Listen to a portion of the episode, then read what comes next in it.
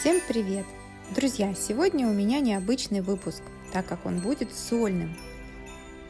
Расскажу про итоги этого года и про будущее проекта. Каждый месяц 2022 года я записывала подкаст с классным гостем.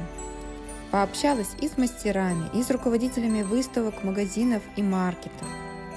Было интересно. За этот год произошло много поворотных событий в моей жизни, в мире, но несмотря на это, выпуски подкаста выходили регулярно. Первый сезон подкаста завершен. Я ухожу на каникулы. Пишите мне в Инстаграм или ВКонтакте, я всегда на связи. И спасибо, дорогие слушатели, что были со мной весь этот непредсказуемый год. Хочу поздравить вас с наступающим. Пусть он будет добрым, плодотворным, наполненным положительной энергией и удачей. Всем дзен!